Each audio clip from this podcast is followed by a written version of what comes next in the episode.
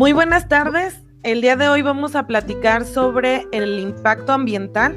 Como sabemos, en la actualidad la contaminación es uno de los problemas más grandes que tenemos. Y el día de hoy queremos platicar sobre tres puntos importantes que, trae con ello esto de la contaminación. Está conmigo mi compañera Ana Mía y mi compañera Diana. Buenas tardes, compañeras. Buenas tardes, Claudia. Bueno, pues vamos a empezar hablando sobre el cambio climático.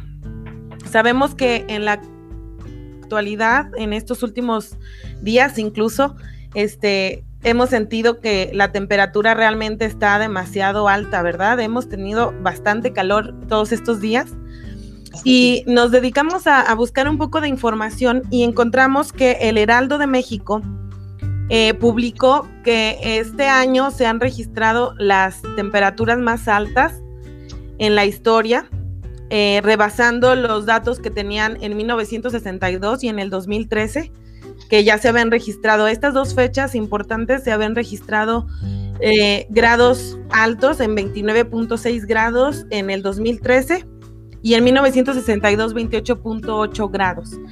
Y ahorita en este año se llegó a 30 grados centígrados. Entonces realmente pues hemos rebasado. Estamos hablando obviamente solamente de México, de la Ciudad de México.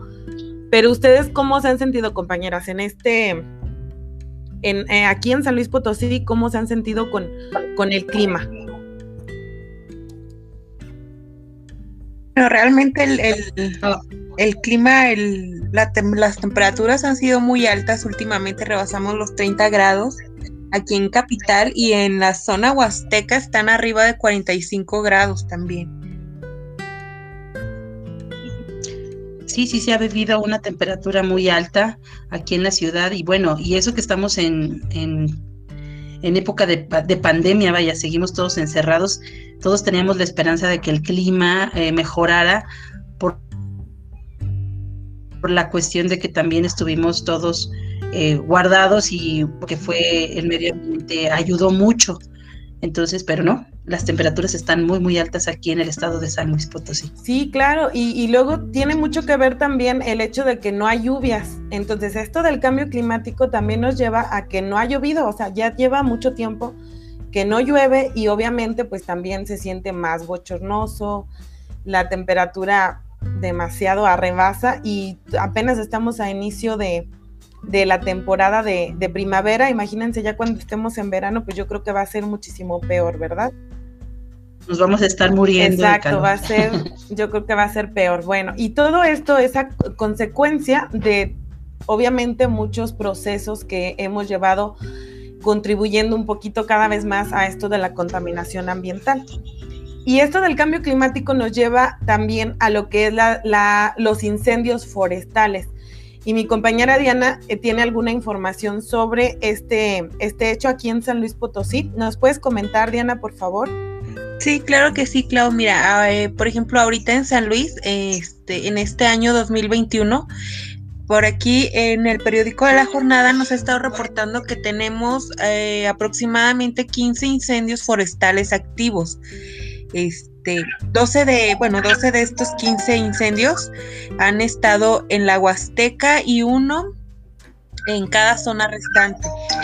Por ejemplo, tenemos uno de los más grandes del de, municipio de Villa de Guadalupe, en la localidad de Astillero. Este, en donde, bueno, actualmente se ha controlado ya.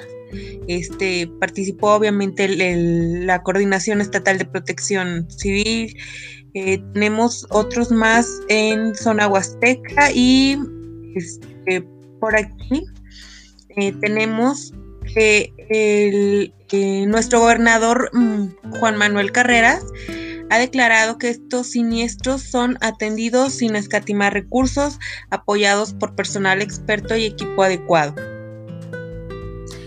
Como nos podemos dar cuenta, este tipo de información que nos brindan los periódicos es, es, alarmante, ¿no? Porque nosotros ni siquiera nos podemos imaginar que haya tantos incendios y todos son a causa del cambio climático, porque por las altas temperaturas la tierra está más seca, también las plantas, todo lo que, lo que hay de vegetación en estas zonas, ocasiona o ayuda a que estos incendios sea más complicado este, poder disminuirlos. Ajá, exacto.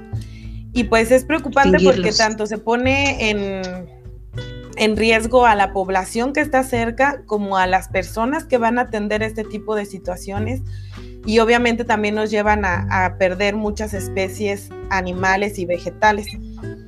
Eh, también queríamos mencionar esto que es sobre la extinción de algunas especies. Eh, Ana Mía nos va a contar un poquito sobre esto. ¿Nos puedes contar, Ana Mía, por favor?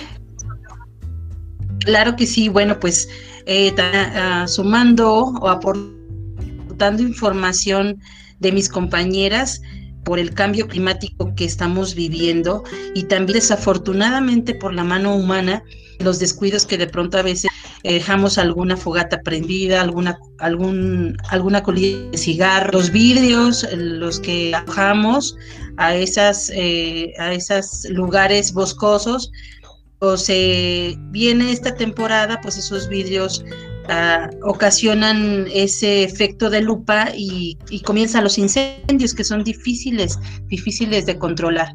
Y bueno, desafortunadamente con este, eh, pues, eh, en este tipo de situación, Claudia, se me fue, sí se está en gran peligro de extinción.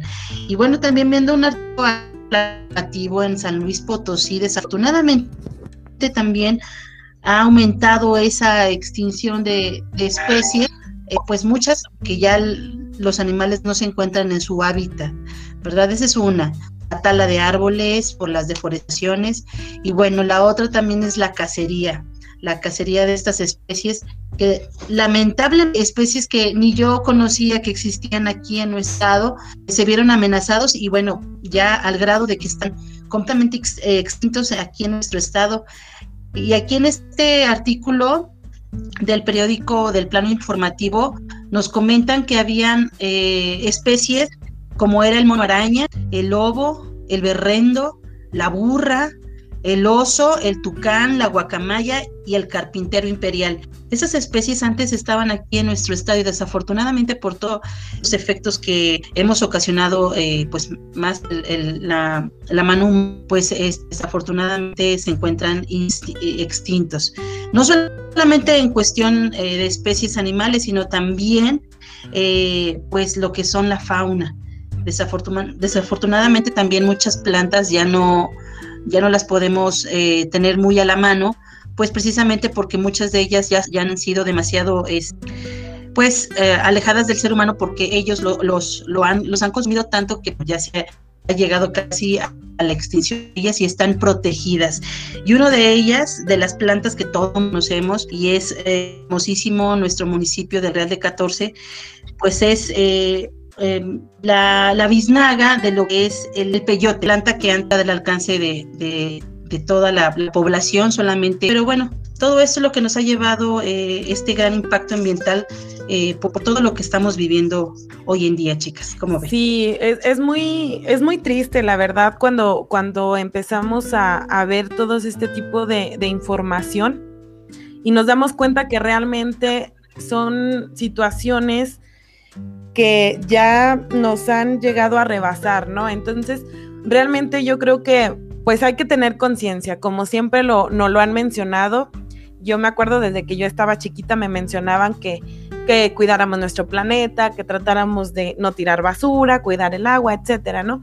Entonces, obviamente, pues como siempre, hacer un llamado de conciencia a todas las personas este, que nos escuchen, que, pues pongan su granito de arena y traten de cuidar un poco el ambiente. Empecemos desde nuestra casa haciendo, a lo mejor pensamos que es algo mínimo el hecho de reciclar basura o, no tirar tanta agua o tratar de, de, no prender tanto la luz, etcétera. Este, pero realmente son cosas que si los vamos haciendo poco a poco, van aportando algo y van a ir apoyando a todas estas causas que, son para poder eh, disminuir un poco la contaminación y ver, disminuir también este impacto que estamos viendo en nuestro ambiente. Pues bueno, no sé si quieren agregar algo más, compañeras.